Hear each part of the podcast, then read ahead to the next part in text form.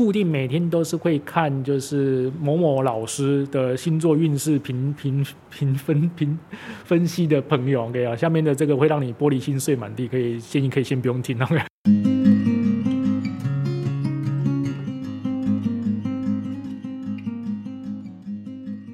已经第四次开场了。好，那我们刚刚其实呃已经正式访谈完之后，我们刚刚在闲聊。那闲聊之后，我就有几个有趣的问题，然后我觉得应该有听众朋友们也会感兴趣，所以我们就赶快回到了麦克风旁边来，就是聊话聊这聊聊这几个话题。好，那我想问几个问题。那第一个问题就是呃中国那个大湾。那常在发送讯息跟外星人说：“嘿，我们在这里哟。”那我想问，就是，可是当时候其实霍金在嗯过世之前有特别提到说，就希望我们不要再找外星朋友们了，就是停止散发这些讯息。那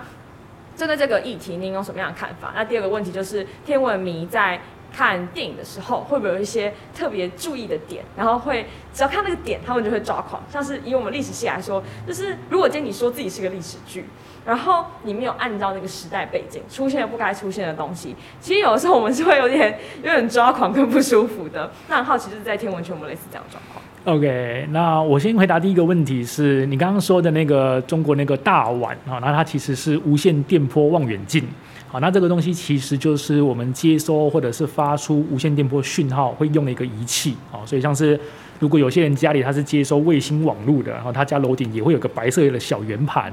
那只是中国的这个无线电波望远镜呢，他们叫做天眼，OK，观观察天空的眼睛，它是呃全世界单一盘面最大的无线电波望远镜啊。那无线电波是现在天文学观察宇宙最重要的一个波段啊，因为无线电波的特性，它可以观察非常远的一个宇宇宙的这个样貌。所以，呃，像是过去这几年，大家听说人类拍到了第一张、第二张这个黑洞的照片，其实也是用无线电波望远镜来做的啊。那它只是它用的方式是，呃，联合好几个天文无线电波望远镜的资料整合起来，才能看非常遥远的宇宙。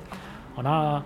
那回到刚刚的问题，就是说，那它可以接收无线电波，其实它也可以发送无线电波。OK，那就有就是把资讯，把我们的无线电波的资讯，像是我们传 WiFi 啦，或者是讲行动电话的这个这个技术啊，是类似的。我们把讯息传到宇宙的深处，那看看有没有其他地方有文明的外星文明，他们会不会接收到无线电波，然后跟我们联系，然后就可以确认有外星生命的存在。好，那这件事情其实是不是中国第一个做？哦，那其实以前欧美国家其实已经有做过了，像是最有名的是用航海家号这个卫星，嗯，然后再一片这个光碟，OK，那这个光碟呢上面呢就是有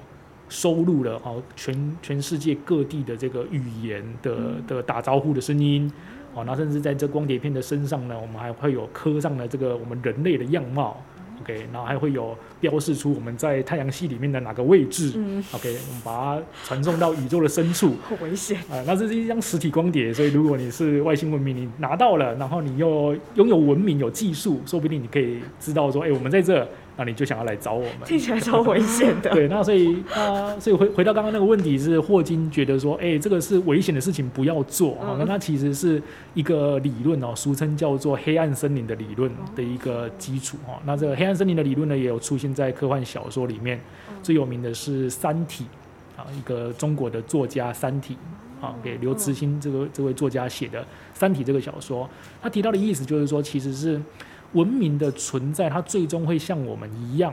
应该啦，应该会像我们一样，遇到的问题是资源耗尽的问题。所以，如果一个外星文明它积极的向外搜寻，就是可利用的资源的话，就代表它需要对别的星球进行掠夺。所以，如果我们跟别人讲说：“嘿，hello，我在这”，就是在跟人家讲说：“哎，这里有个猎物。”OK，所以他的意思就是像是在一片黑暗的森林当中，先发出声音的就会变成猎物。所以他是基于这样的一个观点来跟大家说，发送讯号是危险的。对，那当然会有人觉得说，哎，那不一定啊，可能跟我们人类一样，就是很博爱之类的。虽然我们不知道人类是不是博爱就是了哈，但终究还是是有风险的啊。好了，这是第一个问题。那第二个问题是，呃，关于天文天文圈的人看到什么样的违和的东西会反感的？其实蛮多的，就是因为很多。呃艺术类的作品啊，不管是照片或者是电影、影片呢，会有用到星空的背景。那如果它不符合真实的情况，就会像你说的，哎、这是不应该在那个时空背景出现的历史的物件，居然出现在那里，我们会抓狂一样。天文的的朋友们也是会这样哈、那最有名的例子其实是也不是我的例子，是美国一个科学家，他现在是美国的自然科学博物馆的馆长，他叫 Neil deGrasse Tyson。嗯如果大家有兴趣的话，可以搜寻啊 Neil deGrasse Tyson。那 Tyson 呢，他是一个黑人科学家，对他很风趣，他很喜欢上科普节目。那他有一次上科普节目的时候呢，就跟主持人聊天，他说他非常没有办法接受铁达尼号，因为铁达尼号他们就是沉船之后，他不是男女主角，就是漂浮在海上。嗯那有一幕是看星空，对，那他就说这个星空，你已经知道铁达尼号沉船的地点，知道它沉船的时间，那就只会有一个星空是必然的唯一解，一定长那样。那结果你天空的那片星空在电影的画面里面居然是错的然后他当时就非常非常的不爽，这样他说更过分的是，就是这个美术组可能为了方便。他的画面的星空居然是左半边跟右半边是复制贴上，OK，所以他就觉得这个实在是不能忍受，对，类类似诸如此类的事情是天文迷，如果你是对星空很熟悉的人，你就是会容易产生的第一个反感。所以假如说为了艺术创作，然后我在那个星空上加了几个亮点点，就是不存在的心这样，对，是的，对就会被人家觉得说，哎、这就是不专业这样。哦哎、好特别哦。所以，所以其实那这样我很好奇，就是生活，因为生活爱好我不太懂，所以今天在某一个时空因下，每一那一片星空，它是一个很必备性的尝试吗？说你一眼就可以看出来说，哦，它应该要长这样的是，对，因为以以人类的生活的尺度来看，即便我们拉了很长两三万年好了，嗯你的星空当中的星点，因为它离我们很远，星星离我们很远，所以它即便它在移动，它真的会移动，嗯可是，在我们看来，移动的幅度都很小。嗯所以换言之，我们现在所看的星空跟一万年前看的星空有一点差异，可是大致上会差不多。那就更不用说，如果只是一两百年之间的差别。嗯对，然后再加上，因为地球绕太阳公转轨道是稳定的，嗯所以你几月几号的时候，地球走到哪个位置，嗯几点几分的时候，你往哪个方向看会看到什么星空，其实都是是可以可以被模拟出来的，计算出来的。它需要模拟，还是如果今天是一个天文学家，他是真的有机会，他知道那个地点之后，他一看那个星空，他就知道说这这个是 OK 还是不 OK。对，没错，是的哦，对，只要你是地球人看的星空的话。好，当然，如果是外星任何一个宇宙当中的星球，它可能看的星空排列就不一样，因哦为视线方向不一样。对，可是如果你是地球人，像我们现在有很多那个星图软体，嗯。有些人去看星星，他不会认星座，他就下载 app，、嗯，那那个 app 你指向天空，他就告诉你是哪颗星。对，那大家可以试试看，你在电脑上、手机上下载这种 app 之后，你可以调整那个时间点，嗯。它其实可以拉很远的，你可以拉到很远以后，或者是很久以前，嗯然后每一天几月几号几点几分，然后你在什么位置，嗯，星空都是可以算得出来的。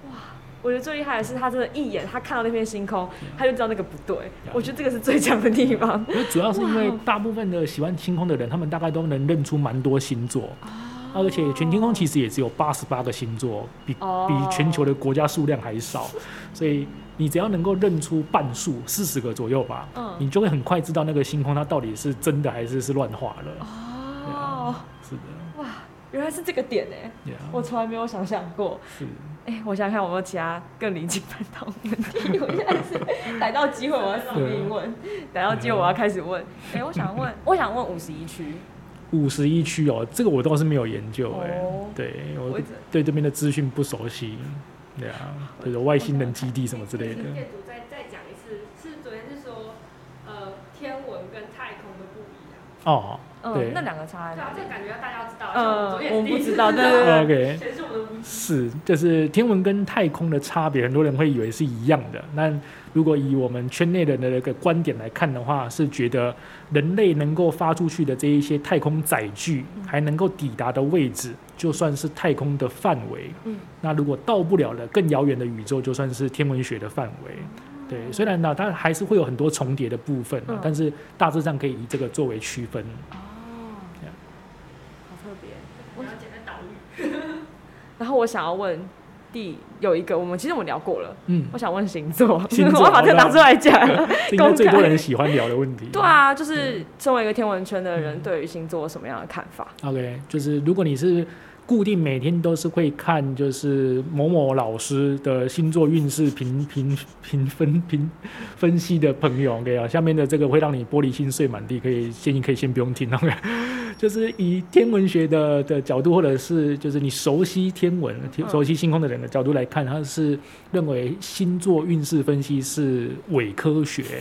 ，OK，这也是科学界的算是共识了，OK，就认为它是伪科学。也就是说，如果今天星座运势分析跟你讲说，哎，你什么好运、什么坏运，然后或者是你可能要注意什么什么什么什么之类的，这些其实它都是放诸四海皆准的建议与评语。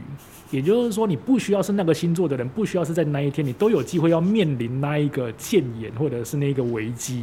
所以星座运势啊等等的这一些，是我们认为我我自己啊，我不相信它的真实性的。但是聊天的时候，我们还是会聊星座。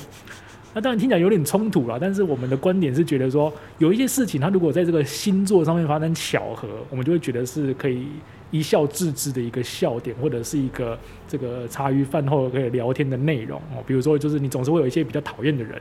那你会发现你人生当中遇过讨厌的人都是同一个星座，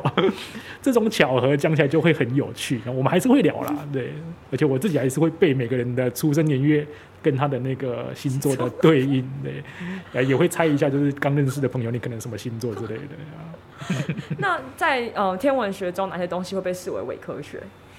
天文天文学里面吗？还是说跟天跟星空相关的这些事情？跟星空天文任何这个圈子有关的，什么东西会啊圈内人谈到就是啊，它就是伪科学。其实我觉得伪科学比较难定义，耶，就是因为它范围太广泛了，所以应该我们定义什么算是科学会比较合理一点。嗯，对，那什么是科学？它其实就是符合一般的自然科学的规范，就是你要可以被验证，然后你可以被实验，可以有再现性，嗯然后我们相信，如果它背后有什么原理的话，这个原理应该是不带主观意识的。嗯对，可能大致上是这一些特质吧。对，那如果你反过来说的一些事情是不符合这些的，可能就像是伪科学。嗯对啊，像我们刚刚说星座的运势啊，或者是等等的，它就是没有符合可被验证、可以再现性。对啊。应该就我目前能想到的比较已经叛道的问题就这些。你有吗？对啊